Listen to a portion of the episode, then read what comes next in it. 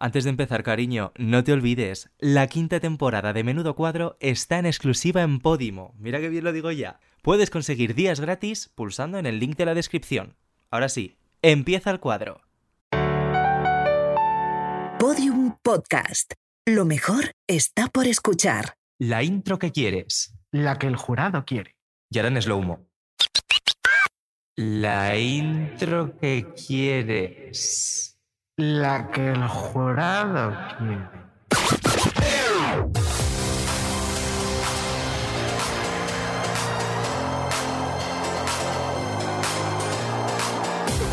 Menudo cuadro, con David Andújar y David Insua. Una utopía gobernada por maricones.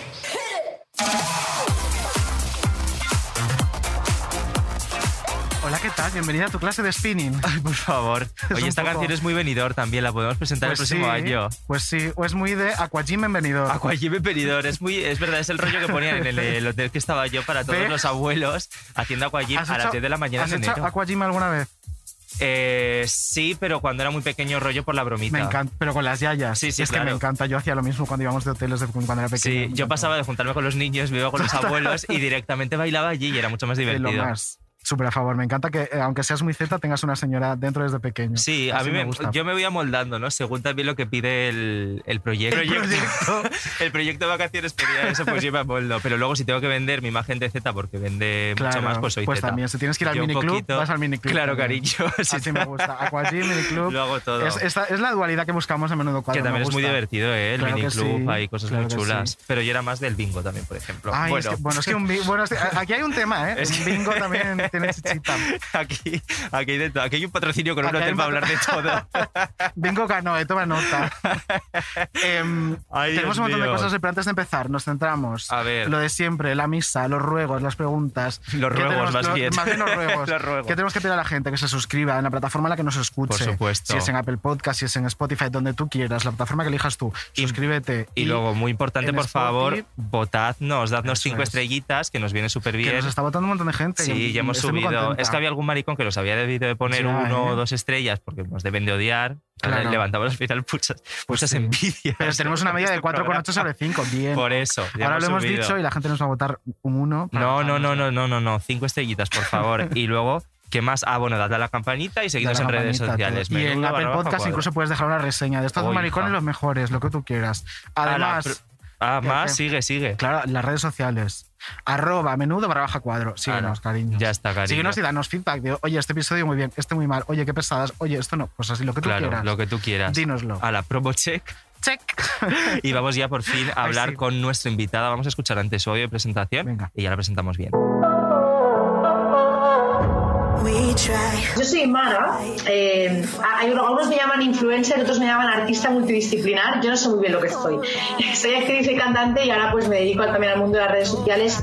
Me gusta más llamarlo como divulgadora que como influencer. Siento que sí que es verdad que hay una influencia, una cierta influencia en la gente, pero lo que me dedico sobre todo es a divulgar un mensaje de aceptación corporal, de respeto a la diversidad, de hacer las paces con nuestro cuerpo ¿no? y también de la salud mental, de la importancia que tiene. De verdad es que eres muy pesada, es que la gordofobia no existe. Es una excusa os habéis puesto las personas gordas para no esforzaros Llevaba muchos años que mis amigos hacían bromas porque me encantan las croquetas de mi abuela Virtu y siempre en Instagram, cuando todavía era mi cuenta personal, siempre las sacaba y todos hacía como un poco de risa entre mis colegas. Entonces ellos me empezaron a llamar madre de croquetas en honor a madre de dragones. Claro, cambiado. Exacto.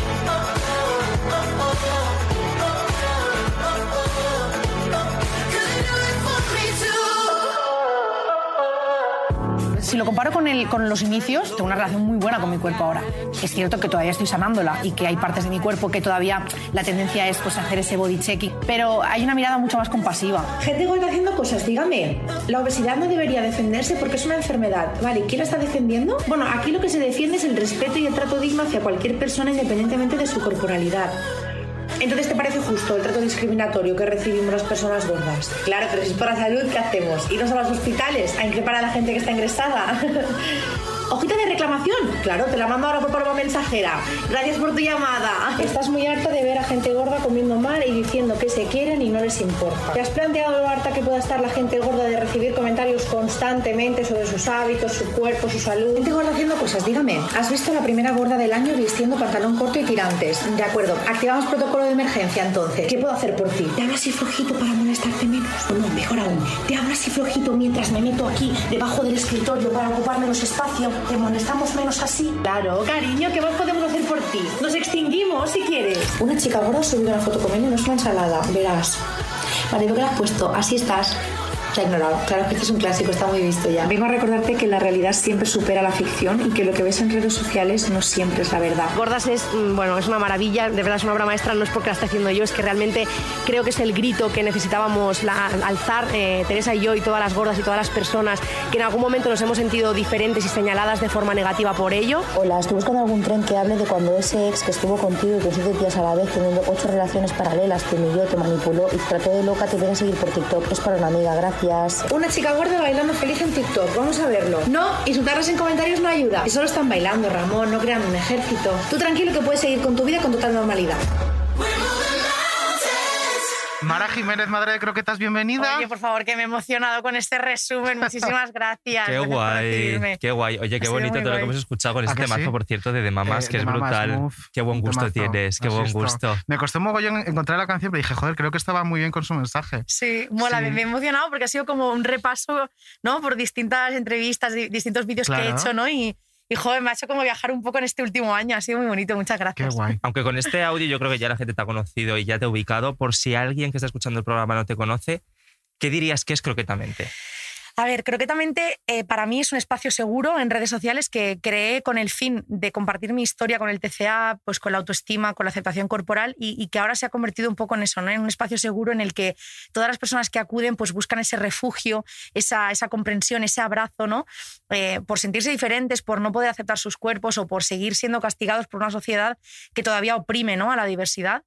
Entonces es un poco eso, es, es, es yo tal cual, es mi diario personal y es familia, porque estoy súper contenta de la comunidad que hay creada en Croquetamente, mis croquetillas, que son todas las personas que lo, que lo forman. Y es muy guay porque realmente es que nos sentimos casa, o sea, es, es muy bonito. Qué guay, me encanta además el concepto croqueta, en to- Croqueta. En, todo esto, o sea, Sí. es que es muy Pero- atractivo. Pero le hemos escuchado además que tiene como un poco el nacimiento, ¿no? En tu abuela Virtu y en las croquetas de tu abuela Virtu. Sí, o sea, yo siempre hacía la coña de que me encantaban las croquetas de mi abuela y siempre por Instagram pues las sacaba y mis amigos pues se me llamaban de risa porque era como, ¡ay, croquetas! Tal, lo celebrábamos un montón y empezaron a llamarme madre de croquetas así con la coña y cuando decidí crear croquetamente dije, tiene que ser un nombre que me represente, ¿sabes? Que sea Claro. divertido, sea un poco canalla porque es como creo que soy, Sí. pero a la vez que, que tenga como un sentido. Entonces dije, croquetamente, que era como el estado de WhatsApp que tengo hace mil millones de años de de qué hablamos croquetamente, dije, joder, al final es como que mezcla croqueta, mente, que es de lo que vamos a hablar aquí, ¿no? De salud mental y de toda la movida que hay alrededor. Hmm. Y, y es un nombre canalla. Y dije, venga, pues para allá que vamos. Y joder, pues no imaginaba pues, todo lo que vino Claro. después. Lo, lo más guay es hacer este tipo de activismo con humor, ¿no? Yo creo que es un-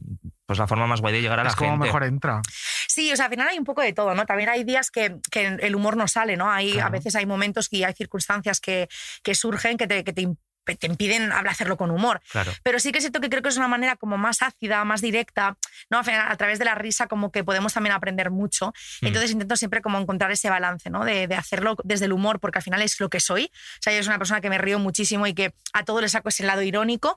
Y por otro lado, cuando se necesita pues hacer cosas más con el valor ese serio, ¿no? De, Sí. de intentar llegar a la persona desde esa eh, emotividad, ¿no? Quizá.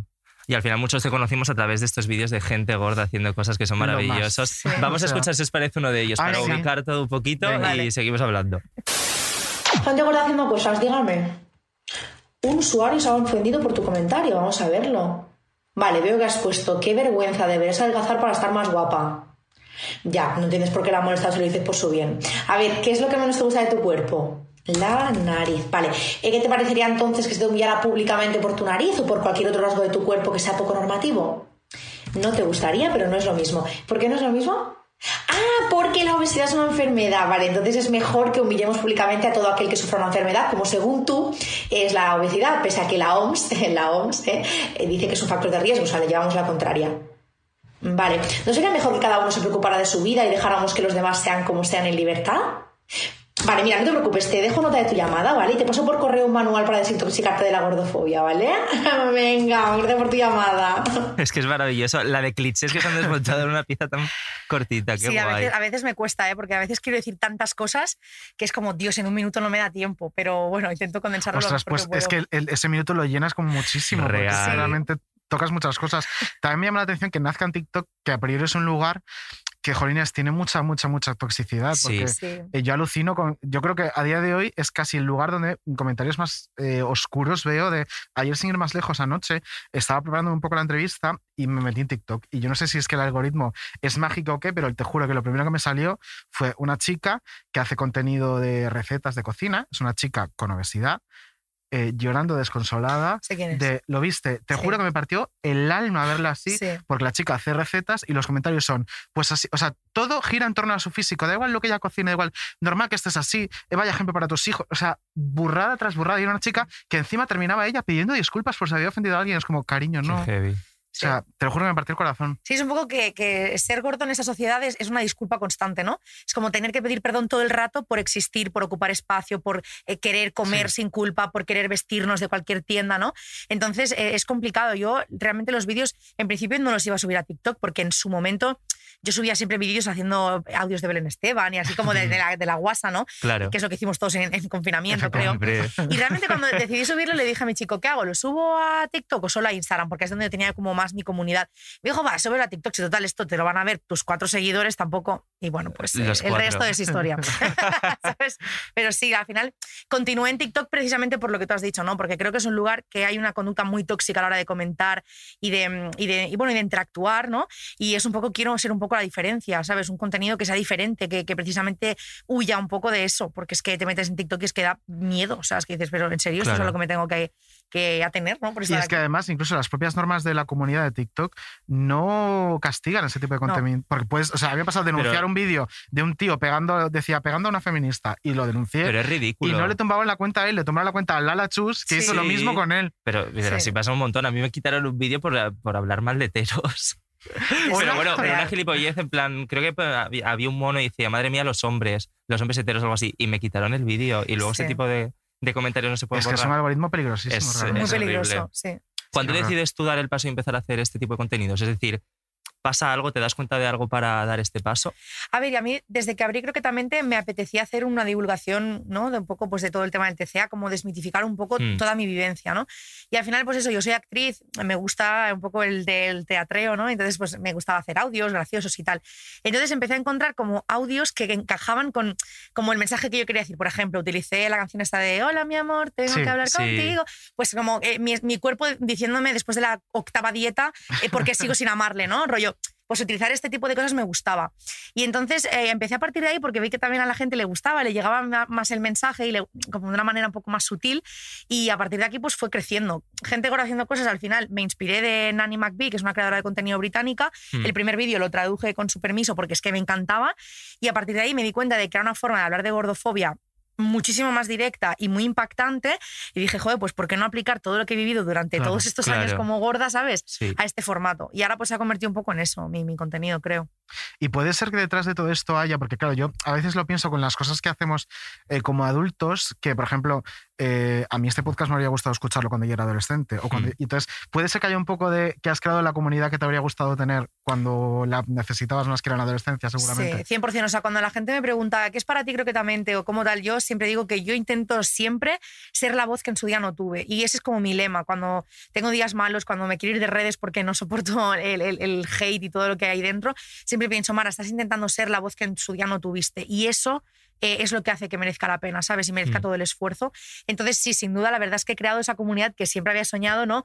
Una comunidad de gente súper cercana, que nos apoyamos un montón, que una cae y estamos todo el resto sin Sí. conocernos, ahí mandándole cariño tal, y eso me encanta, me parece súper bonito. ¿Recuerdas mm, mucho odio por tu físico en la adolescencia? Muchísimo. O sea, creo que o sea, es lo típico de que la gente dice, ay, me encantaría volver a mi edad adolescente. Yo no volvería jamás. O sea, ni aunque Y aunque me dijeran, vas a ser rica toda tu vida, te juro por mi vida que no volvería a esa época. Bueno, sí, volvería si pudiera cambiarla. Sí, sí, ¿no? claro. O sea, si tuviera que vivirla exactamente igual, no, volvería jamás. Fue Y de muy hecho, oscuro para mí. Nos pasa un poco con eso de volvería a la adolescencia que tenéis las, porque yo la tengo, tenéis la sensación de que lo dice la gente, que eran bullies realmente. Eh, sí, o sea, me pasa. Dos Sí. puntos me pasa. Es como, si no has Es sido que- un bully, no quieres volver. Real, real. Real. Es que Real. muchas veces lo pienso y lo veo y digo, es como una red flag de, Sí. guau, me fliparía volver a tercero hora de eso. Y yo lo pienso y digo, Me guau, muero. ¿cómo No. tendrías que ser en tercero de la Antes, vamos, antes sí. me pegó un tiro en el Es pie. de coña. real, o Es que sea, sí, de que verdad sí. que no. Y había situaciones tan tóxicas y tan horribles. Y parece que, que hasta la comunidad educativa no se daba cuenta. O sea, para mí, por ejemplo, ir a educación física era. Eh, el putísimo Sí. infierno. O sea, de verdad que era ir al infierno eh, antes de De tiempo. hecho, o sea, cuando la semana esta que hacían las pruebas estas que era como de favor, fuerza, las de no sé qué, yo, me inventaba cualquier excusa para no hacerlas, rollo, lo de correr, saltar, no sé qué, que encima era como una cosa horrible porque era como toda la clase, un tablero, Sí. cuál ha sido el mejor, luego tenías que hallar una... O sea, era horrible lo de medir el, el índice, el índice de grasa corporal cuando nos horrible. pesaban en clase delante de los sí, otros. sí, sí, sí. O sea, eh, eso a mí no me lo hicieron, ¿eh? Eso, Horrible. Yo en primaria sí me acuerdo. Ahí no tenía, yo no tenía problemas de sobrepeso en primaria, pero lo pienso ahora y digo, hostia, qué heavy pesarte delante de toda tu clase y decir en alto lo que pesas y lo que mides. Sí. Yo creo que es un problema que hay que atajar desde pequeños, ¿no?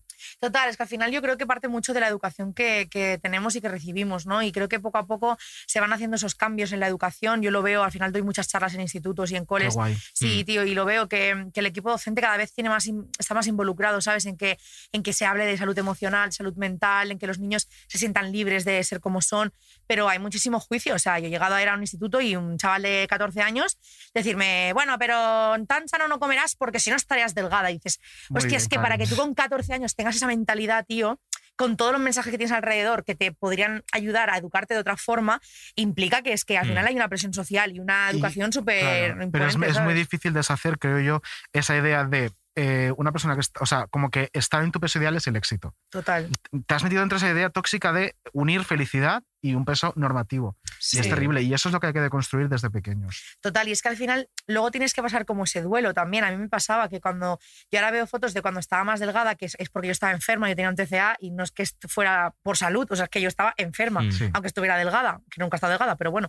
Eh, cuando estaba más delgada, yo recuerdo tener esa sensación de decir, pero ahora no me tocaba ser feliz. O sea, no, no representaba que cuando yo pesara X yo ya iba a ser feliz, porque Sí. sigo sin serlo, ¿no? Yo estaba con 18 años con una depresión agudísima, ¿no? Y sin embargo estaba como más cerca de mi peso ideal.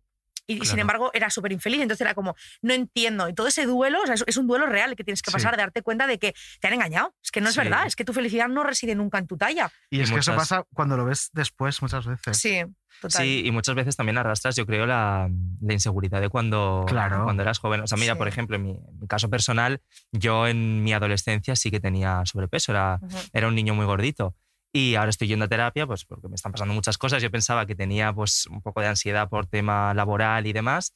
Y, y hablando con, con mi psicóloga nos hemos dado cuenta de que todo viene de, de esa falta de autoestima y esa inseguridad que me creó eh, ser un niño gordito. Es que... Hija, estás eh, buenísima. Que le den por culo. a. Claro, pero Claro, es verdad. Ahora O sea, ta- ahora es- para quien no lo conozca en persona, un metro, casi dos metros de maricón, eh, en su peso ideal, con una estructura ósea envidiable, eh, chica, todo le sienta bien, claro, está estupenda. Pero- que le den por culo. Pero probablemente ahora a lo mejor tengo un cuerpo que sí que entra más en, en los estándares, Normativo, ¿no? claro. Sí, es un cuerpo más normativo, pero yo sigo arrastrando esa inseguridad de, Normal. de- de cuando era mucho más pequeño. Es que al y- final casi todo, o sea, casi todas Sí. las movidas que nos Viene pasan. Parten de una baja autoestima, porque al final vivimos una sociedad que nos empuja todo el rato a estar inconformes con, claro. con quién somos, ¿sabes? Y antes hablabas de, de, bueno, que a lo mejor los comentarios entre niños sí que son, son muy tóxicos y, y, bueno, no nos damos cuenta, pero es que incluso los adultos se piensan que, pues es que los niños ni sienten ni padecen, ¿no? Sí, al final somos más vulnerables, estamos en una edad muy complicada, la adolescencia a nivel psicológico Claro. se sabe, o sea que es una edad muy complicada porque ya empiezas a, a querer encajar,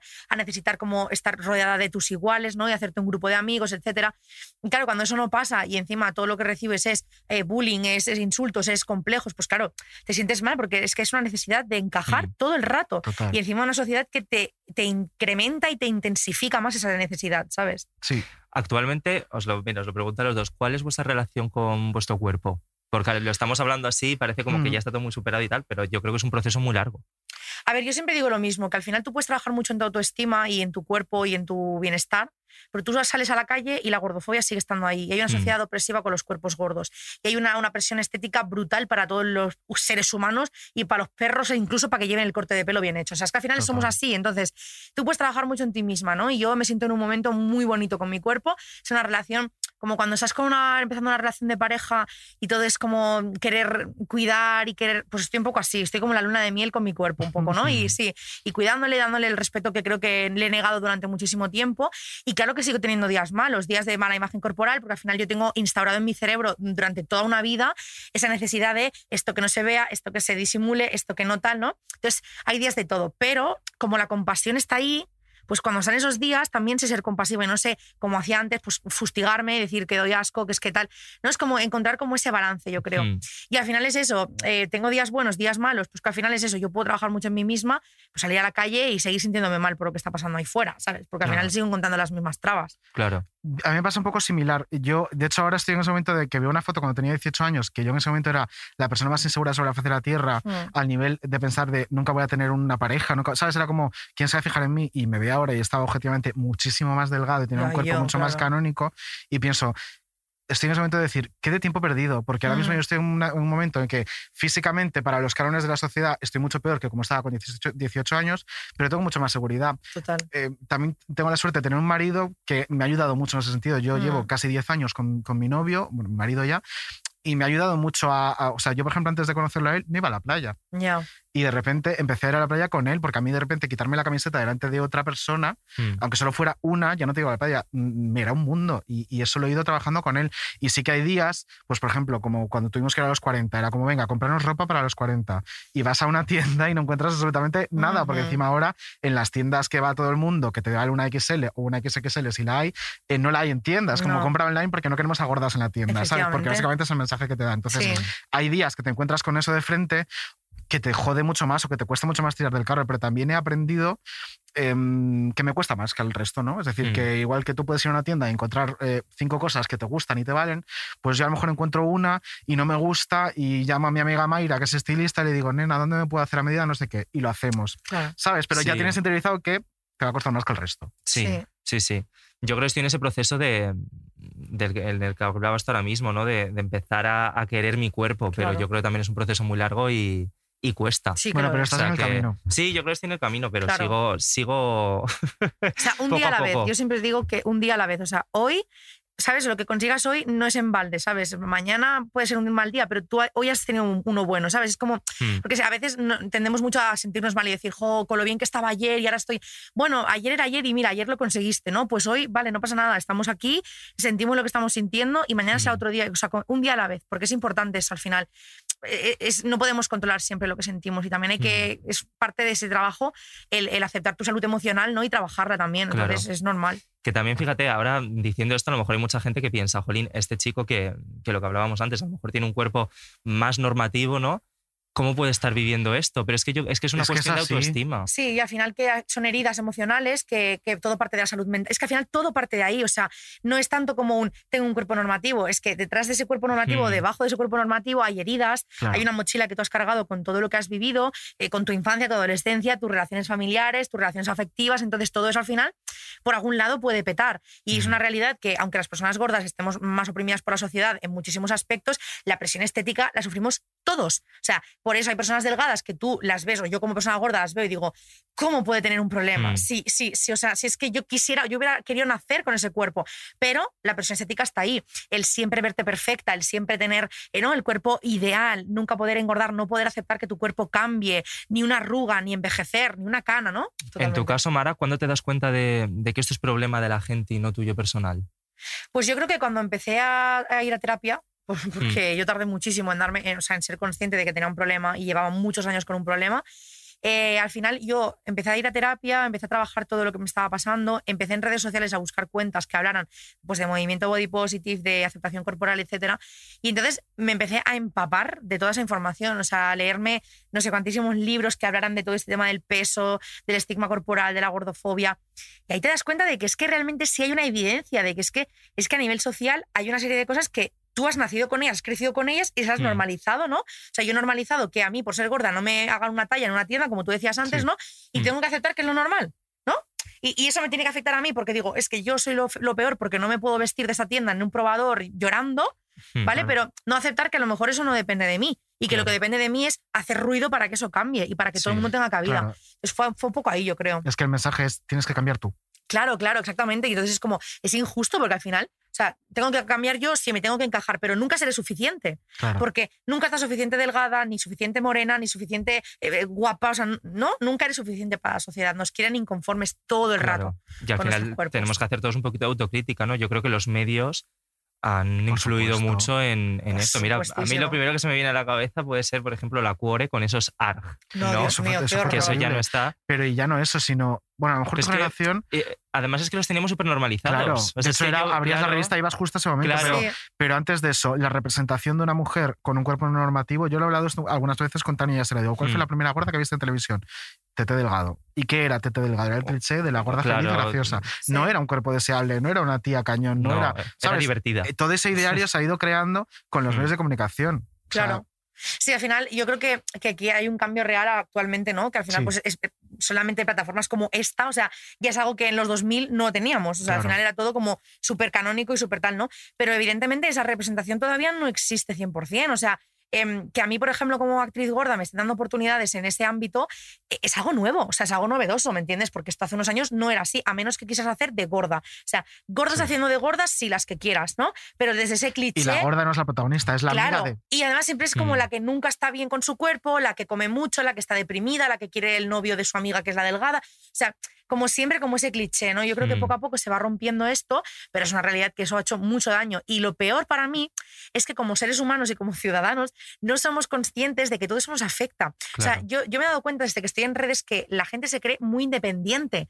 Ellos no creen que a- por abrir la cuore y que hubiera un ARG y tú estuvieras viendo que un, un rollito de celulitis mínimo tuviera ese ARG, a ti te pudiera afectar. Pero es verdad que es así. O sea, Mm. a ti todo eso te entra directamente al cerebro y tú piensas, ah, vale, si tengo esto, me van a poner un ARG y entonces quiere decir que mi cuerpo no es bonito. Todo eso nos condiciona, igual que nos condiciona eso, el crecer sin dibujos animados Sí. que sean no normativos, ¿sabes? O, o con series de televisión en las que tú te puedas sentir representada. Sí. ¿Es, es así? Y muchas veces criminalizamos un poquito las redes sociales por este tipo de comentarios súper tóxicos y demás, pero joder, gracias a las redes eh, nos están llegando discursos como este, ¿no? Pues sí, la verdad es que a veces las redes pues tienen esa parte buena, ¿no? Y, Claro. y cuesta, realmente los medios de comunicación, en mi experiencia, es el lugar donde más cuesta entrar para, Sí. para cambiar las cosas. Es, es donde hay un pensamiento súper arcaico todavía y una manera de hacer muy, muy, muy casposita. O sea, Sí. Pues ahí tenemos que estar peleándonos la representación porque si no, cariño, no vamos a conseguir una mierda. Exacto. También cómo afectan los, los filtros, los efectos, por ejemplo, de, de Instagram para, bueno, pues para esa aceptación de uno mismo, porque claro, estamos viendo algo falso, es que no existe esa perfección. Bueno, de esto hay estudios además que, que primero que hay muchísimas personas que ya no saben verse sin filtro, Mm. no saben verse, o sea, es así, ¿no? Yo apago el teléfono y lo que veo en el espejo me da asco verlo, porque Sí. yo estoy acostumbrada a ver lo que hay en la pantalla, ¿no? Eso por un lado. Por otro, pues claro, al final distorsiona la realidad, nos distorsiona el autoconcepto y la autoimagen, ¿no? Por, por ende, porque si yo me estoy viendo en una imagen que no es la mía, ¿no? Mi autoconcepto sobre mí misma cambia en el momento en el que yo me quito ese filtro. Y es un problema, porque al final, como todo, hay que saber utilizar las cosas con responsabilidad. Yo uso filtros.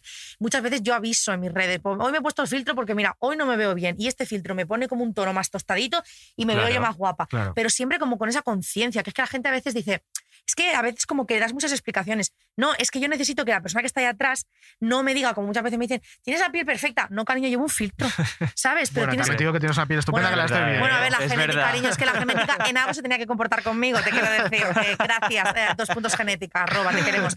Pero claro, yo quiero que la gente lo sepa, ¿no? Es decir, Sí. ¿cómo haces para...? Bueno, tengo una piel muy buena, pero llevo filtro, cariño. Claro, Entonces, no- Claro. no, pasa nada, hecho, normalicemos. Ya hay países donde se tiene que, por ley, están Sí. obligadas las influ- O sea, en Reino Unido pasa cuando una influencer vende algo de cosmética, está obligada a no utilizar un filtro y si lo tiene, avisarlo. Y luego en países Sí. como Noruega, incluso en las revistas tiene que poner foto retocada con Photoshop o lo que Sí. sea. Aquí también me consta, por experiencia propia, que cuando anunciamos cosmética siempre es sin filtros, siempre. No nos dejan poner absolutamente nada, lo cual me parece súper muy bien. Pues sí, muy bien. Claro sí. totalmente. Pues muy bien. Vamos a hablar de teatro, vamos a hablar de tu Ay, obra sí, de gordas. gordas. Por Dios, que tengo unas ganas de ir a verla. Pues cariño, eh, bueno, te, te diría 20, no, estamos agotados. es hasta que el eso te de iba a febrero, decir, cariño. Esa es la que mejor noticia. arriba. Sí, la verdad es que estamos súper contentos desde el inicio porque, bueno, es que, es que Gordas ha sido un sueño tras otro. O sea, que quiero decir, una serie de noticias súper buenas todo el rato. Hemos desde decir que que estás con. Teresa López Cerdán, que le mandamos un beso desde aquí. Hombre. Teresa, que es la mujer mejor compañera que, que. Que podía haber soñado, vamos, para hacer gordas, creo que no, no hay mejor tándem que nosotras dos. O sea, no quisiera estar con nadie más que no fuera Tere. Qué guay. Sí, entonces, pues nada, estrenamos, desde entonces todas las funciones agotadas, gracias a Dios, súper agradecidos con todo el público. Y ahora, pues hemos cerrado febrero, pues estamos agotados. Y me, di- me han dicho por el pinganillo que a lo mejor seguramente hay marzo. O Se sea viene que- marzo. bueno. O pues sea que te, te esperamos en marzo. Ahí Sí, la compré primerito. Ahí Sí, la ojalá, primerito. ojalá sea mucho, mucho Pues la mejor tiempo. noticia. Y esto, o sea, que, que dos mujeres como Teresa y como tú seáis protagonistas de una obra de teatro, ¿crees que se produce porque también estáis detrás del guion con vuestro amigo Carlos, creo que es, ¿no? Sí, Carlos Mesa. ¿O crees que realmente es algo accesible que cualquier actriz eh, que no tiene un cuerpo canónico se presenta y es la protagonista de una obra? No, Cari, o sea, esto es una realidad que Esto al hay que decirlo. claro, o sea, al final eh, tenemos la grandísima suerte de que Carlos Mesa decidió desde su generosidad como hombre súper normativo, Sí. ¿no? Escribir una obra para nosotras y para cualquier persona que se ha sentido diferente en algún momento eh, en su vida, ¿no? Y se ha sentido discriminado por ser diferente por el motivo Mm. que sea. Entonces, al final, Carlos tuvo muy claro que quería hacer esto. Es verdad que por otros proyectos que estoy haciendo, cada vez hay más personas que se abren a decir, queremos una persona no normativa. ¿Vale? Que Lo cual está muy bien. O sea, poder ser actriz gorda y no hacer de gorda, como decía antes, ¿no? Y poder sí. actuar desde mi talento, desde mi- mis herramientas o desde mi potencial como actriz es maravilloso. Lo que está claro es que es picar piedra tras picar piedra. O sea, yo sé que cuando acaben los proyectos que estoy haciendo ahora, pues puede que me tire un tiempo sin hacer nada, ¿sabes? Porque es que al final todavía cuesta mucho que alguien decida apostar genuinamente porque sí, Claro. por una tía gorda, ¿sabes? Además, esto lo hablábamos también con Bryce F., me acuerdo, en, Sí. en el primer programa de la temporada y nos decía exactamente lo mismo, que él está harto de que le llamen siempre para, para el mismo papel, ¿no? De, Y también nos decía una cosa que, que ocurre y decía, estoy, estoy acostumbrada a que mi cuerpo sea un elemento de comedia. Sí. Claro. Decir, él, su desnudo por H por B era un plano para, donde las actrices se reían porque tenía un pene pequeño, un cuerpo gordo, no sé qué, no sé cuánto. Y decía, me apetecía hacer un papel donde mi cuerpo fuera deseable. Y tuve la suerte de poder hacer, nos lo estuvo contando. Pero eso, esa es la verdadera lucha que todavía queda con los cuerpos no normativos Eso en es. representación, en teatro, en cine, en, en series, en todo. Eso es, absolutamente. O sea, yo creo que hasta que ese día no llegue, pues no podremos decir que realmente lo hemos conseguido. De momento, pues podemos hacer proyectos bonitos como Es Gordas, en los que pues, eh, reivindiquemos muchas cosas y hagamos reír al público y les hagamos disfrutar y conectar con la historia, pero sabiendo que es algo, pues eso, excepcional de momento. O sea, bonito, Bueno, pero, pero estáis picando piedra. Sí, que no, no. Claro, Eso es otra, cosa, no, pero estamos dejando los callos eh, ahí picando piedra, vamos. Luchando. Total. Bueno, vamos a escuchar el primer corte, pero antes. Eso te iba a decir. Antes de eso, eh, como siempre, en nuestras redes anunciamos eh, al invitado dando una pista, poniendo un objeto, y los objetos que hemos, el objeto que hemos visto en redes son unos zuecos de madera con la puntera roja. Luego nos contarás Vale. qué historia tienen esos zuecos detrás, que ya Verás. estoy, que quiero saber. Se claro. viene. Antes vamos a poner un corte y es que en una reciente entrevista con Este es el Move hablaste de un tema que también has tratado mucho en, en tus redes sociales, que son los TCAs. Vamos a escucharlo y lo comentamos. vomitando y si vomito la gente se enfada. Bueno, pues dejo de vomitar. Pero claro, dejar de vomitar, o sea, el vómito es un síntoma de lo que está pasando, pero todo eso se quedó en mí y me ha ido acompañando y al final el problema ha sido que en mi caso, como he estado gorda, nadie se ha pensado que yo tenía un TCA. O sea, yo cuando he dicho que tenía una una anorexia purgativa, la gente decía, pues tú estás, tú estás gorda, tú no puedes tener anorexia. Porque hay muchísimos mitos con los TCA que no se resuelven. Entonces, eh, he pasado por, la, mi- por mi adolescencia y por mi primera edad adulta haciendo dietas, intentando perder peso, eh, reproduciendo conductas de riesgo del TCA, pero que para la gente era lo normal, era mi ley de vida, me decían. Tu ley de vida, es- nosotros tenemos que cerrar la boca y adelgazar. Entonces, claro, a mí me estaban potenciando en lo que yo estaba viviendo realmente. Entonces ha sido muy complicado. Ha sido una gestión horrible, la verdad. Es que tienes toda la razón, porque es verdad que, que siempre nos imaginamos a, a personas muy delgadas, ¿no? Y que Con en nuestra adolescencia es que- la imagen de la anorexia era una niña en los huesos. Sí, sí, sí. Sí, Sí, y no es la realidad. No, no lo es. Los TCA no tienen un aspecto concreto. De hecho, todos los que estamos en esta sala, cualquiera de nosotros Claro, puede tener un TCA. Claro. Y es necesario que se hable de esto y que, y que realmente se deje claro esto. Porque muchas veces esos comentarios de los que hablamos, esos comentarios hirientes hacia el cuerpo de una persona, no sabemos en qué pueden detonar. O sea, Mm. no sabemos cómo les puede afectar. No sabemos, a mí me pasaba mucho, ¿no? Había veces que a lo mejor yo comía, ¿no? Y era la única ingesta que yo hacía en el día. Eh, sí que, bueno, me gusta poner este aviso. Para si alguien está escuchando esto y tiene un TCA, voy a ser un poco explícita con el tema del TCA, por si a alguien le incomoda, pues que pueda Sí. tirar adelante o atrás, ¿vale? Porque yo sé que hay gente que le incomoda Sí. esto. Y a lo mejor yo solo hacía una ingesta al día y luego la, la iba a purgar, ¿no? Pero la gente era como, hola, todo eso te vas a comer. Eh, Tú no sabes si esto es lo que he comido en tres días. O sea, esto a lo mejor es mi, primer, mi primera ingesta en cuatro días, aunque tú me veas que estoy gorda, ¿sabes? Y entonces, eso es muy doloroso porque te, te- te incrementa todavía más ese sufrimiento, esa, ese miedo a comer, esa culpa. ¿No? Entonces, hay tanta desinformación de este tema Sí. que por eso cuando yo hablo de lo que hablo en redes y la gente me acusa de hacer apología de la obesidad o no sé qué, no sé cuándo, es como, es que no tenéis ni idea, porque si hubierais vivido solamente un día del infierno mental que yo viví en su día y que miles de personas viven ahí fuera, porque no debemos olvidar que la anorexia es la- el trastorno mental con más muertes al año, o sea, Quiero decir, Mm. cuidado, no estamos hablando de cualquier tontería, ¿vale? La gente se muere por esto. Eh, no dirías esos comentarios, Claro. porque al final yo lo que estoy potenciando es que la gente sane su relación con su cuerpo y con sus emociones, que los TCA tienen una emoción detrás que no estamos sanando, o sea que siempre creo hay que... ya es hora de aprender a no hacer comentarios a nadie cuando está Qué comiendo. pesados, a nadie, porque es eso. total. ¿Te vas a comer eso? Uf. Eh, eh, O pasta come para la más, noche. come o, más, uy, come solo vas a más. comer eso. Uy, Sí, ensalada. Uy, pasta con las vacas. Es como, vamos a callarnos ya con la relación con la Sí. comida, porque realmente no sabes a quién tienes delante. No Claro. sabes Total. Qué lucha tiene con la comida, no sabes cuál es su relación, no sabes si efectivamente luego va a purgarse lo que está comiendo. O sea, es que no. Sí, sí, sí. Es así. ¿Cómo podemos ayudar a alguien que, que tiene alguna TCA? Pues mira, yo, yo creo que lo más importante es respeto y comprensión. Es que no es, tan, no es tan difícil en ese sentido. O sea, al final es cierto que el problema es que cuando tienes un TCA te cuesta mucho reconocer que lo tienes. Porque al final tú crees que estás en control. Al final, con todo lo que te enseña esta industria de la dieta, tú crees que tú estás al mando de la situación y de que cuando yo quiera lo dejo, Sí. ¿vale? Y que cuando estás ahí metido es engancha porque tienes una Sí. sensación de poder. De, ostras, Efectivamente. estoy cambiando mi cuerpo y eso te empodera y Sí. te da una falsa sensación de seguridad. Sí, entonces eh, es muy difícil controlarlo y a veces puede crear como ese efecto rechazo, ¿no? De yo te quiero ayudar y tú me dices, no, no, yo no tengo ningún problema, esto me pasaba a mí un montón de veces. Pero creo que la comprensión y la escucha es fundamental, dejar de hacer comentarios sobre los cuerpos de los demás, no abrir una revista y decir, madre mía, cómo se ha puesto esta. Yo tenía colegas que me mandaban fotos de peña de, de Instagram y, ¿no? y me decían, eh, ¿has visto cómo se ha puesto? Dios, qué fea, Dios, que no sé qué. Es como, ¿podemos parar de hacer esto? Porque a lo mejor yo veo ese cuerpo y si a esta la llamas fea, ¿qué me vas a llamar a mí? O sea, esto puede pasar. Entonces, dejar de comentar sobre los cuerpos, dejar de comentar sobre la comida, hacer planes que no impliquen, ¿sabes? Sí. Hablar de ese, de ese tipo de temas. A veces sé que es complicado porque hemos normalizado tanto, ¿no? Sobre todo en nuestra cultura, Sí. todo se celebra con comida, ¿no? Las navidades, por ejemplo, son un detonante brutal para TCAs y la gente que tiene TCA lo pasa fatal. Pues tío, comprensión, escucha, vamos a jugar un juego de mesa, vamos a irnos a pasear, algo que no tenga nada que ver con tu cuerpo y que, que podamos hacerlo, ¿sabes? Y te sientas libre. Sí. Y ahora al revés, si una persona nos está escuchando y tiene un TCA y cree que lo tiene, ¿por dónde puede empezar? Por favor, ayuda? busca ayuda. O sea, busca ayuda profesional. Por favor, no lo intentes hacer sola, solo, sole. Por favor, te lo pido, porque se puede salir de ahí, pero es muy difícil salir sola. ¿Por qué? Porque es lo que decimos. Al final, el TCA es un síntoma de que algo a nivel emocional y mental está pasando. Es muy difícil desengranar. Pues en mi caso, por ejemplo, que he estado mm, casi 12 años con el TCA y todavía me estoy recuperando, es muy difícil que tú sola, con fuerza de voluntad, que es lo que te han vendido toda la vida que tú puedes tener y conseguir lo que quieras, vas a sanar todo eso. Entonces, busca ayuda, habla con alguien que tengas mucha confianza, sea de tu entorno, de tus amistades, alguien en quien puedas confiar, cuéntale lo que te está pasando, no sientas miedo ni vergüenza, no tienes nada de qué avergonzarte y te mereces recibir ayuda. Mucha gente cree que no, no se la merece, porque mm, mi, cuer- como mi cuerpo da asco, no me merezco que nadie me Qué ayude. horror, es que... Te digo que te mereces mm, que recibir ayuda y te mereces salir de ahí y vivir una vida plena. Eso es lo principal. Pues sí, y si alguien lo está escuchando y se está sintiendo eh, identificado y realmente no sabe por dónde empezar a pedir ayuda, que nos escriba. Sí, que nos escriba, que conocemos a gente que le puede totalmente. ayudar. Sí, exacto. Conocemos a gente como Mara que tiene Sí. muchísima experiencia, gente como Perra de Satán que pasa por lo mismo. Total. Y te pu- o sea, aunque te parezca una locura, si no sabes por dónde empezar a pedir ayuda, escríbenos, podemos ser aliados en esto. Sí, a mí podéis favor. escribirme al mail info.marajiménez.com todas las peticiones que necesitéis.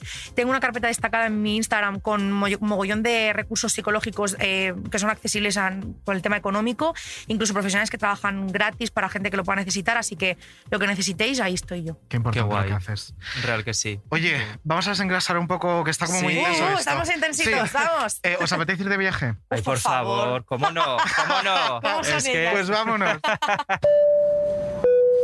Sobrecargo al mando del vuelo E AEA 9098 de Air Europa.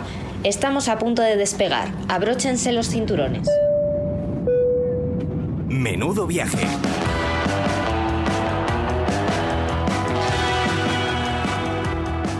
Música me da siempre como. Ay, no sé si es un poco como de James Bond o de. O dan Sí, ganas como sí. de hacer un Claro, poco. ahora cada vez que cojamos un vuelo con Air. Europa nos vamos a poner, o va- vamos a pedir que la pongan en los altavoces Me porque encanta. ya es, vamos, tremendo. En esta sección cada semana viajamos a un destino distinto. Vale. A veces nos toca por España, a veces nos toca por el extranjero. Esta semana nos vamos a una de las islas, bueno, a dos de las islas, yo creo que más nos gusta, por lo menos a Claro. mí. Son dos de los Baleares, son Mallorca y Ibiza. Muy bien. Eh, y esto es muy sencillo. Te vamos a hacer un pequeño test Vale. eh, sobre, en este caso, estas dos islas. Ok. Em, y si lo ganas, bueno, si lo ganas y si no, esto tiene premio, no te preocupes. Pero no lo Porque- digas ya. Bueno, no. es que- Si- si, favor, qué no lo nervios, qué ganas, no hay presión. premio. Si Vale, no ganas, venga, no hay vale. premio. Madre mía, ¿has visto quién es el David malo de los dos, Sí? No, pero yo soy, yo soy lo peor, eso lo sabe todo el mundo. Yo soy una puta Venga, pues empieza a preguntar. Venga. Antes, antes te decimos, atención porque si alguna de las preguntas no la sabes, puedes utilizar Eso el es. comodín de la llamada. ¿Qué Eso significa eso? Que vamos a llamar aleatoriamente a un establecimiento de o Mallorca o Ibiza Eso y eh, ellos no tienen ni idea, ¿eh? Y te podrán Fantasía. ayudar. Venga, ¿vale? vale, vale, vale. Venga, vamos con la primera. Verás. ¿Cuál de los siguientes famosos no nació en Mallorca? A. Chenoa. B. Miquel Montoro. C. Rafa Nadal. Miquel Montoro, por si no lo sabes, es el sí, niño sí, de los el de los pilotes, que son de buenas. Ah, hostia, mm, em, voy, a, voy a decir Rafa. Y. ¡No! ¡Es Chenoa! Chenoa nació en. Argentina. Nació Ay, en, en Mar del Plata. ¡Claro! Wow, Es que todos arroba Chenoa, perdóname, claro. te quiero mucho. Todos nos creemos que es Se ve mallorquina, que por pero lo que sea, el, el tenis no. Claro, es que ya la he visto en Bake Off hablando como mallorquilla, pues Claro. me he venido arribísima. Y Rafa pues, Nadal es de. Manacor. Ah, Claro. pues yo, yo de tenis, cariño, yo no soy muy de tenis, la verdad. Bueno, Bueno, pues, no pasa tenías un nada. comodín, tenías un comodín. Es verdad, ves que, me, ves que me he visto súper envalentonada. Claro. sí, sí, sí. No pasa nada, momento un fallito, no pasa nada. va, Vamos va. con la siguiente. ¿Qué típico dulce puedes traer como souvenir si visitas Mallorca o Ibiza? Que además lo puedes llevar en tu equipaje de mano en Sí. Europa sin ningún Sí. problema. A. Croissants. B. Ensaimada. O C. Sobaos. Ensaimada. Muy bien. ¿Lo ves? La, Sí. la comida sí, el tenis no. La.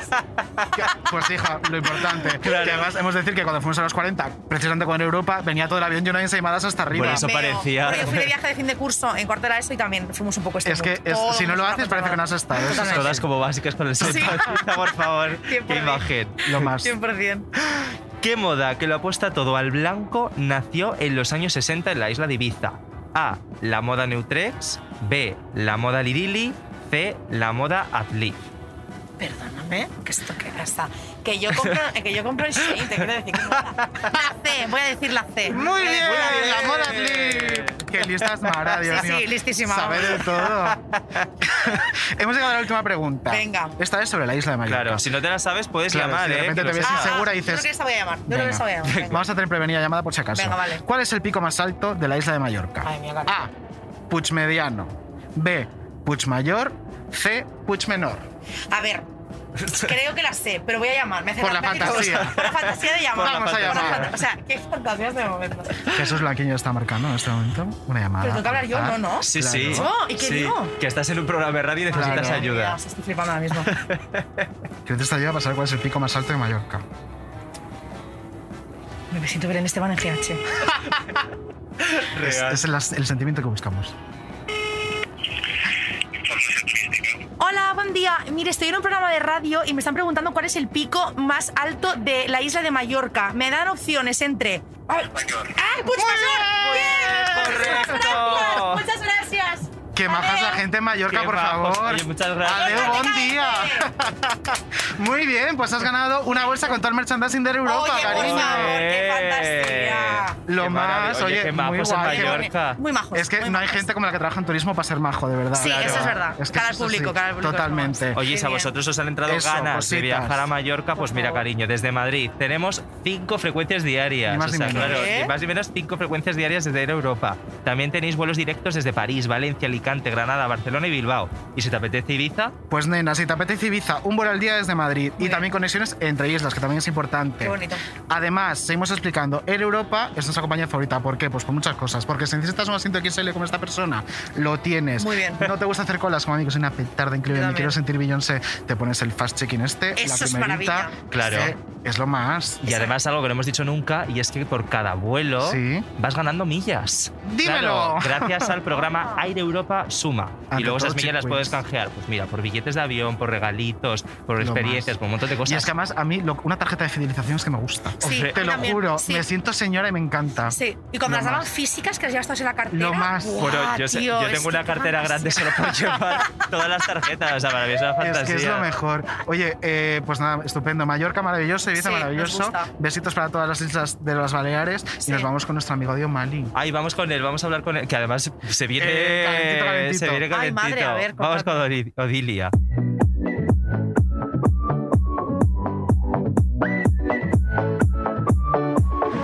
Maravilloso. Con Odio Mali. Hola, ¿qué tal? ¿Qué tal, Olivia? Eres el mejor imitador del mundo. De decirte que cada vez me gusta más eh, tu cabecera. Sí. Me da como muy buen rollo. Sí. Vamos a presentaros. Sí, sí, da como subidón. A que sí. Odio Mali es nuestro crítico musical, la persona Ok. más de música y de la industria de este país. Vale. En este país. Eh, Mara Jiménez Bueno, es eh, una diosa de internet, pues ya estáis todas con Por favor, presentadas. Presentadas. las conocemos. Encantado. Igualmente, cariño. Que está, exageradas que son. está la Odive, pobrecita en casa. Está malita, eh, vamos a está decirlo, malita. pobrecita. Está con COVID, como diría Lidia Lozano, con los papeles del COVID. Con COVID. Eh, pero como está en su casa, pues aquí, eh, paz No y pasa después nada, gloria. claro. Claro, no, y además estoy bien ya, ¿eh? Estoy recuperada. Muy Qué bien. bien. se, te, se te nota además. Se te oye muy bien. Se te ve mejor que nunca. En la pura salud, podemos decir. Jodidas arpías. ¿De qué nos vienes a hablar esta semana? Porque me parece que traes cola. Pues bueno, traigo un tema que no está nada manido, Nada. que es el Festival de Benidorm. ¡Ah, qué bien! Hablas. No sabes, no tenemos ni idea. Mira, es la primera vez que en mi sección no hace falta contexto porque se ha enterado toda España. Real. Para sorpresa de, de muchos, mucha es verdad, que porque yo no me sí, esperaba que iba a ser, bueno, que se iba a crear este movimiento. Fue muy No, heavy. de hecho, y las nadie apostaba por esa audiencia. No, no, claro. ni Dios. No, no, no, no, en absoluto. De hecho, es, es curioso porque es el primer año que todo iba bien, Sí. pero yo tengo una teoría y es que Rigoberta Bandini es tarotista. Sí. Y luego tenemos a los amigos de Raiden que tienen pinta de jugar un poco a la Ouija. Y yo creo que en el último momento invocaron a Toñi Prieto y Qué por la bicicleta. O sea, yo creo. Pues, pues te la puedo comprar la teoría un poco, la verdad. No, los amigos de Raiden son majísimos, que estuve Sí. con ellos luego en una fiesta allí y son brutales, Bueno, son como gran corazón, peluchitos, gran gran, corazón. corazón. Pueden ser majísimos y hacer la Ouija, no tiene nada que Sí, ver. claro. Claro. Bueno, es verdad, también es verdad. Claro. Pero yo te compro un poco porque sí que es verdad que era como todo el rato esta sensación de la, la nueva televisión española, la nueva y luego de repente fue Sí. un poco de la televisión española de siempre. Era un poco Mm, como el Prieto rollo de. Sí, un poco el, el que tú quieres, el que tú quieres. Y al final la gente se ha quedado pensando, ¿quién es ese tal tú que tiene tanto poder en televisión española y se lleva tan bien con Leroy Sánchez? es una persona encantadora. Pero, Oye, ¿tú con quién ibas, Odi? Pues mira, yo iba con Rigoberta. Así me gusta. eh, y si no iba con Rigoberta, iba con las Tanchugueiras. Bueno, es que un gusto excelente. Tienes, Pues sí, pues yo creo que ¿Y aquí- vosotros qué tal? Pues Sí, exactamente lo mismo. ¿Tú con Exactamente lo mismo. ibas? Yo iba con Rigo a muerte, pero es verdad que yo, eh, o sea, yo Chanel creo que hizo un muy buen número, creo que es una muy buena artista, además yo la conozco del ámbito musical porque nos conocemos en el mundillo y estoy muy contenta de que vaya ella porque creo que lo va a hacer muy bien, pese a que nos guste más la canción, nos guste menos el mensaje, no el mensaje.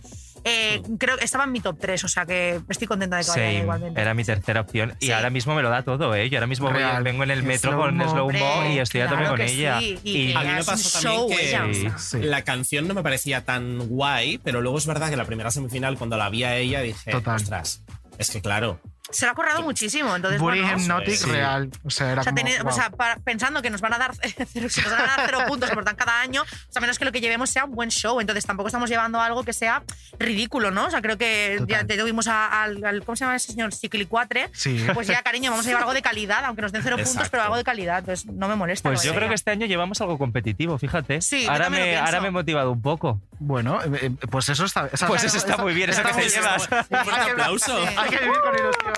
¡Bravo!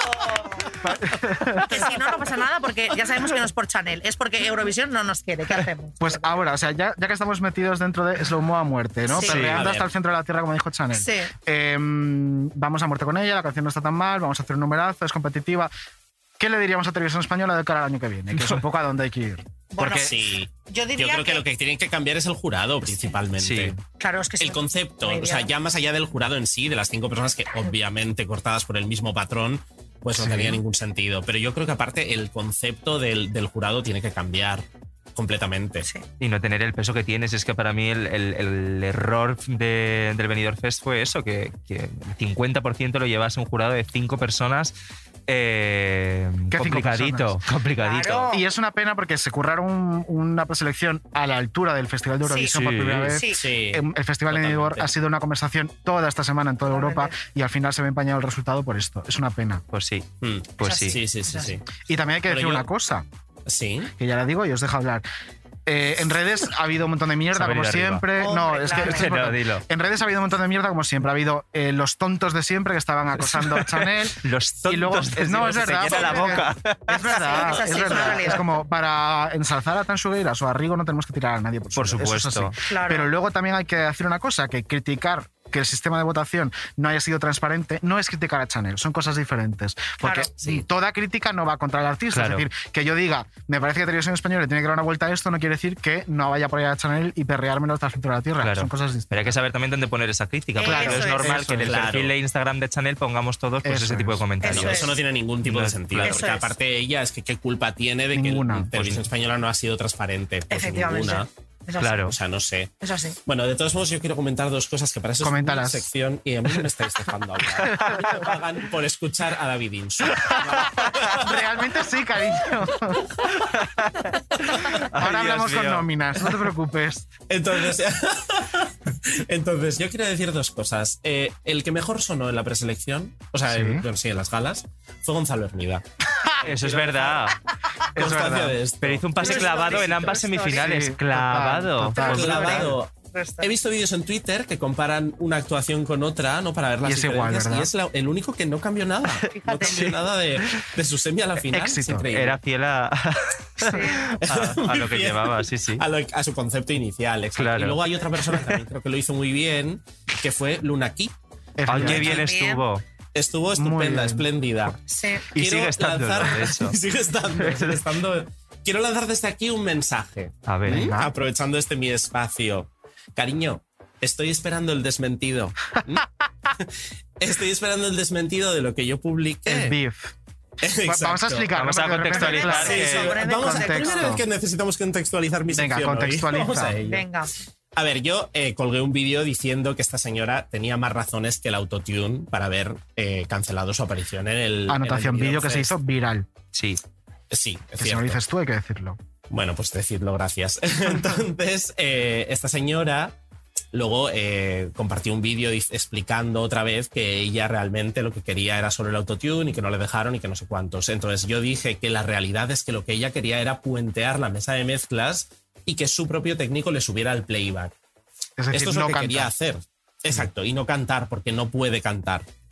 No puede cantar en directo, al menos, o de una manera solvente. Las caras del estudio. Ya, Mara Las está caras flipando. de este estudio. Juan las caras. ¿Por qué? ¿Qué os pasa? Si Porque, no, pero porque Mara no estaba al tanto y está Claro. Flipando. no, claro, vale, yo es vale. que estoy ensayando todos los días y no me entero de la mitad de las cosas. Entonces, claro, esta- este dato yo no lo tenía y me ha parecido eh, choqueante. sí. Y entonces, ¿qué hizo Entonces, Luna? ahora aquí? viene lo divertido. Ah. Lo divertido es que ella después se ha dedicado a mandar mensajes directos por Twitter a gente diversa para que le pidan disculpas. o sea, Y yo me atrevería a decir que en tu caso en concreto, Sí. la palabra sería amedrentando. Sí. Un poco. Sí, sí. De, o El haces mensajito esto, era tremendo. Oh, mamá. Exacto. Entonces, lo último que a mí me dijo es que me iba a desmentir y en otro mensaje a otra persona añadía que Televisión Española me iba a desmentir. Ah. Y Cosa que no entonces ocurrió. yo desde aquí lo que digo Por es que lo se que está sea. quedando el culo cuadrado de esperar. Tengo ya la forma, de, la forma del mimbre de la silla. Entonces, si quiere salir, que lo haga ya. Muchísimas Estupendo. gracias. Pues en ese ahí, venir, claro. Aquí. Ahí queda dicho. He aprovechado este Claro. mi momento. Muy bien. Pues muy bien. aprovechado. Muy bien hecho. Queda todo dicho, Venga, entonces. para cerrar, eh, ¿cómo Sí. creéis que.? Bueno, a ver, eh, Uy, ahora ¿ya? mismo sí Madre es muy mía. complicado, pero para escucharnos luego eh, cuando se acerque el festival y ya Venga. hayamos escuchado todas las propuestas. Y la liemos. Y la no liemos. Sí. A día de hoy, ¿cómo creéis que puede quedar la propuesta de Chanel en Eurovisión? Mira, yo estoy viendo a compañeros de prensa diciendo que va a ganar. Sinceramente no lo creo. Por favor, Eh, hasta luego. no lo creo. Eh, ¿Estaremos llegando al top 10? Puede ser. Ahí me viene el número 12 de repente. Uy, mira, Sí, fíjate, muy 12. concreto. Sí, 12. muy bruja, muy bruja. sí, Muy viene un 12, brujita. Sí, Yo nos veo en un top 10, muy bien. volviendo al top Venga, 10. vamos con. Chanel. ¿Y tú, Odilia? Chanel. 14-16. Voy a ser un poco más pesimista, pero. Bueno, Parece el número sí. pi.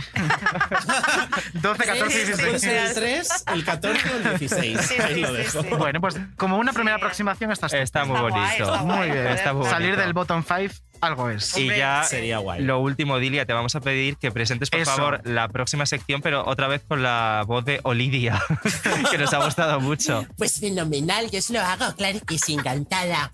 Eh, Vamos a dar paso a grandes cuadros de la historia. La historia de Kiko, por supuesto. Gracias, Lidia. Un beso. Un beso. Luego, chicos. Chao. Chao. Grandes cuadros de la historia.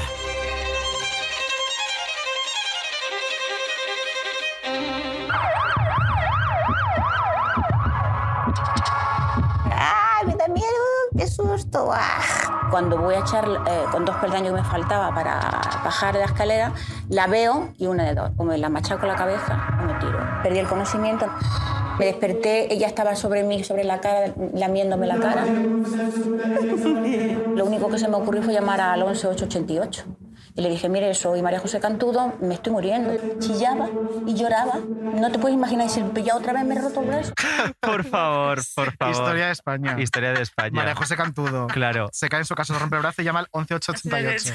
Pues un sueño, la verdad. Yo me imagino- Es que ¿a, quién llama si no? Al 112, Pero pues no imagínate creo. a esa teleoperadora acostumbrada a que le llamen el- y le pidan el teléfono de Prisa Radio de repente y dice eh, soy María José Cantudo y me estoy muriendo ¿qué haces?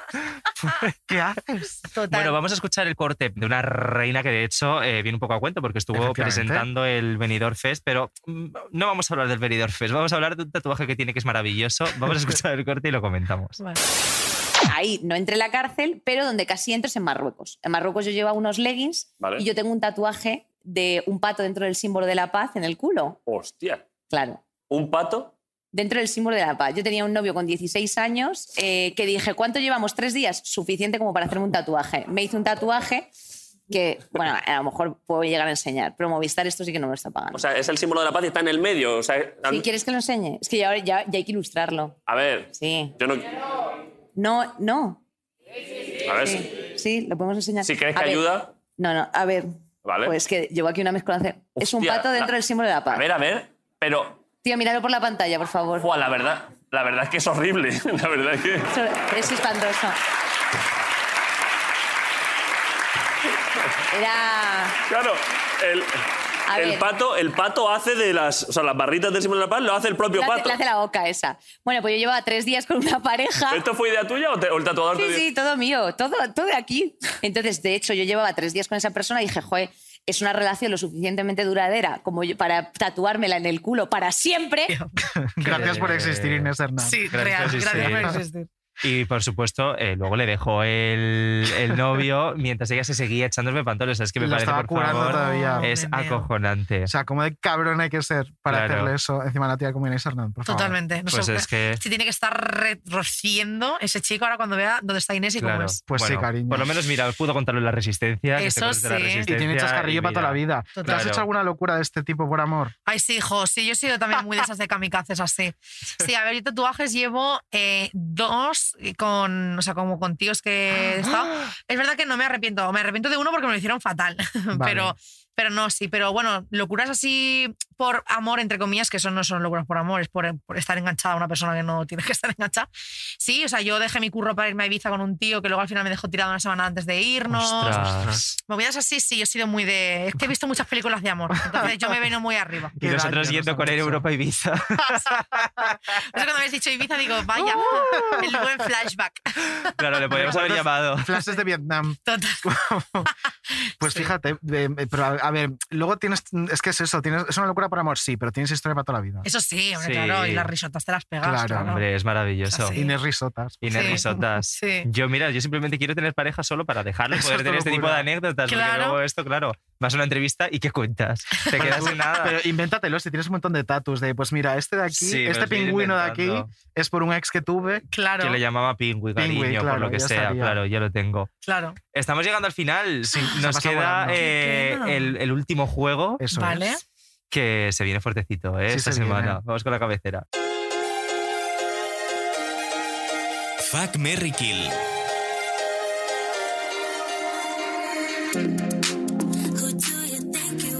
Es el fuck Merry Kill de toda la vida, cariño. Vale. Esto es impepinable. Claro. Conoces la mecánica, sabes cómo va, ¿no? El fuck Eh, Merry Kill. Eh, eh, Te explico. A uno te follas, a uno le Claro. matas. Ah, sí, sí, te perdona, decimos tres personas, claro. y tú tienes que decir, pues mira, con este me caso, kill, a este vale. lo tiro por un pozo y a este me lo Venga, follo. perfecto. Los primeros, Venga. Pablo Pujol, Miguel Ángel Silvestre y Jotuel.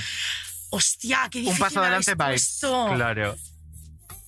Hola, tío. Hemos de decir que con Mira, Pablo Puyol ya hace una Claro. Pablo Sí. Puyol, estoy trabajando con él. Vamos a ver. Eh, ¿Me follaría yo tú él? O sea, Sabrosura. seriamente. A Beatriz Mataría muy luego. a mi pesar. Uy. Pero, claro. Miguel Ángel, si ves esto, tú no pienses que yo haría eso, ¿eh? Bueno, piensa que David sí lo haría. Te lo que ha tenido alguna movida en algún fotocall, me consta. Perdona, luego no fue de Su buen beef. Vamos, vamos con el siguiente. Jorge Javier Vázquez, Belén Esteban y María Patiño. Me caso con Belén Esteban, o sea, lo tengo Muy bien, clarísimo. No dudado ni medio segundo, me Eh, encanta. no, no, es que claro, Belén Forever. Eh, hostia, eh, mm, creo, que, creo que me follaría a Jorge Javier, pero por las risas. Esa frase me encanta. Me follaría con él por las Por las risas. por las risas. Y mataría a Patiño porque a veces me pone un poco nerviosa. Pero también te Muy cae de. María Patiño si ves esto. En el hoyo cabe con Miguel Ángel. no Pues, nada. pues también digo retuita todo, ¿eh? En este. Yo Con creo que también, sí. Sí. Sí, porque además Belén, eh, si te casas con ella, tiene pinta que te cocina de Por puta madre, favor, sea, unas Sí. cro- Sabores de la como Esteban a dice, Sabores de la Esteban a tope. Y la última, ¿Vale? Andrea Compton, Sí. Inés Hernán y Bertus. ¡Hostia! Ya, ¡Hostia! esto es- Tío, ¿Qué qué dedito me difícil. cortaría que no me doliera? Este es jodido. Buah, por favor, si oís esto, no penséis que lo haría, por favor. A ver, me casaría con Andrea. Bien. Muy bien. Me follaría a Inés. Bien, súper bien. Y mataría a Bertus, pero no porque sus vídeos me dan la vida. O sea, que lo mataría, pero a medio. Primero que dejara como 500 vídeos hechos y luego ya solo Y luego ya nos lo cargamos. Sí. Pues para adelante. Estupendo. Un besito a También digo que Bertus. ha quedado un hoyo súper divertido con Miguel Ángel Silvestre, María Patiño y Bertus. ¡Hostia, tío! un buen mix. El mismísimo ¡Qué infierno. Para ir aquí. por favor! ¡Qué maravilla! Antes de irte, ya llega el momento. ¿Qué historia hay detrás de esos zuecos Ay, con la puntera Ay, por roja? favor, los tuecos. Pues mira, los he, los he traído porque so- me parecen como una buena metáfora, ya que hemos Sí. hablado de mi infancia, adolescencia y tal, ¿no? Cuando yo llevaba esos zuecos, yo tenía 3, 4 años, los llevé hasta que se me Ah. hacían eh, mm, cortes en los pies, ya la circulación no existía y mi madre dijo, hay que tirarlos. Los llevé hasta muy, muy adulta ya. Y era como, yo me los ponía para ir por mi casa, hacer artisteo, bailar, no sé qué, siempre iba con los ta- los tacones puestos. Artista Ay, qué pequeña. maravilla. Sí, entonces es como que reflejan muy bien esa parte mía más artista, más desinhibida antes de odiar a mi cuerpo y empezar Sí. con toda esta movida. Entonces me parecen como un buen símbolo de la Mara más auténtica, ¿sabes? Qué Oh, qué bonito. Sí, qué bonito. Y además esa Mara ya hacía sonar sus pasos, piénsalo. Eso, eso, Qué muy guay. bien. Piénsalo. Y mi madre con la cabeza así. Y ya, pobrecita, pobrecita. Ya para acabar, bueno, lo primero, ¿te la has pasado bien en Joder, yo no me quiero ir, yo vengo otro día, ¿Sí? otra cosa así. Yo me Hombre, hago pasar por otra y invitadísima. vengo. O sea, recomendarías venir, ¿no? A Por supuesto, por favor. Y además que me Qué hace mucha ilusión, habiendo estado aquí gente tan guay, pues estaré con ellos Pues tú también. la más guay, tú la más guay. Qué mona eres. Y ahora necesitamos, para cerrar el programa, Sí. una canción que no eh, se pierda en un fiestón de Mara. O sea, tu canción... eh, ¿Hoy por hoy? Sí, hoy por hoy. Ay, mamá, ya te quiero decir. Estaba deseando que alguien dijera Sí, esa o sea, canción. ay, mamá, de verdad, O sea, Nini, forever. Estoy o sea, eh, totalmente in en creo eso, que o sea, patrocina mi 2022 sin duda, vamos. Dilo. me a bonito cerrar con Ay Mamá, además. Pues sí. Oye, le mandamos, le mandamos un beso a Sí. Rigoberta también. Rigo, te queremos. Guapa. Reina, gracias por todo lo que nos has dado. Exacto. Que es una maravilla de mujer. Qué bonito. Y nada, para acabar, amigas, vamos a ser otra vez pesadas. Sí. Suscríbanse, denos las cinco estrellas. Síganos, Spotify, todo. Síganos en menudo barra baja Dejad cuadro. una reseña, perras, Todo, que todo el mundo todo. lo Todo, todo, todo, que tenemos que vivir de algo, claro. estos Eso. maricones. Y nos La escuchamos semana que viene. La semana que Otro viene, poquito más. jueves. No sé si mejor porque va a ser difícil, pero más desde Imposible, luego. imposible. Bueno, no. Que se me está poniendo los pelos de punta con la canción. que Es, es muy brutal. fuerte. Maravilloso. Nos vamos ya. Un beso muy fuerte. Os queremos. Tened caldo en la nevera siempre. Mua, caldo neto. siempre. Y las tetas fuera. Eso. Mamá, mamá, paremos la ciudad, sacando un pecho fuera al puro estilo Mamá, mamá, mamá, por tantas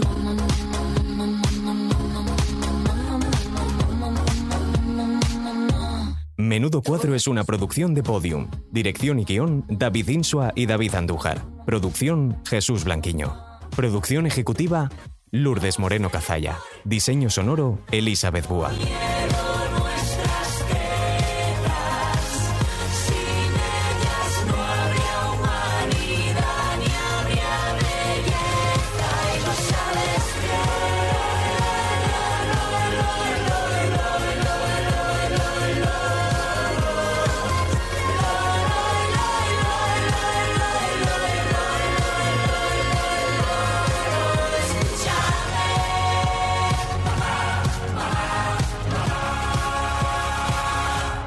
Todos los episodios y contenidos adicionales en podiumpodcast.com.